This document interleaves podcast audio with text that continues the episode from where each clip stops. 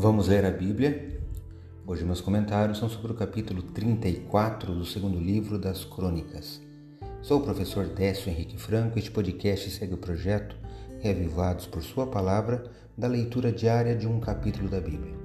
O capítulo 34 fala do bom reinado de Josias quando ele destrói a idolatria e dá ordens para o reparo do templo. E Uquias encontra o livro da lei e Josias o envia a profetisa Ulda para consultar ao Senhor. Vejam a Bíblia trazendo profetisas.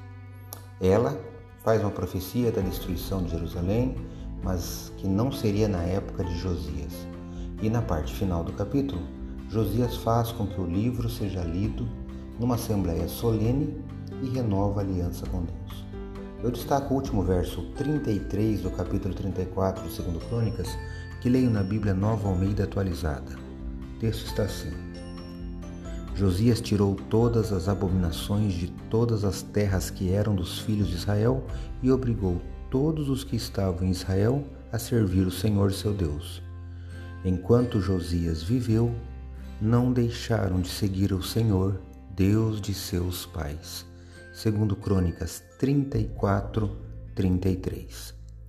Josias fez muito bem através de sua reforma.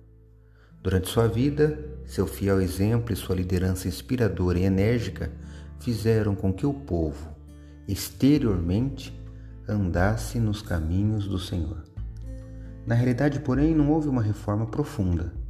O mal estava tão arraigado que o povo se absteve da apostasia completa somente enquanto o próprio rei esteve presente para lhes dar o exemplo no 13 ano de Josias, isso dá para ver depois em outro livro, em Jeremias, Jeremias começou seu ministério chamando todos a seguirem o Senhor, mas eles não quiseram ouvir o profeta Jeremias. Não se voltaram para o Senhor de todo o coração. Você vai ver depois em outro livro. Mas enfim, enquanto Josias estava vivo, ele ainda chamou o povo à razão. Leia hoje Segundo Crônicas, capítulo 34. Esse foi mais um episódio diário desse projeto de leitura da Bíblia apresentado por mim, Décio Henrique Franco. Tenha um ótimo dia.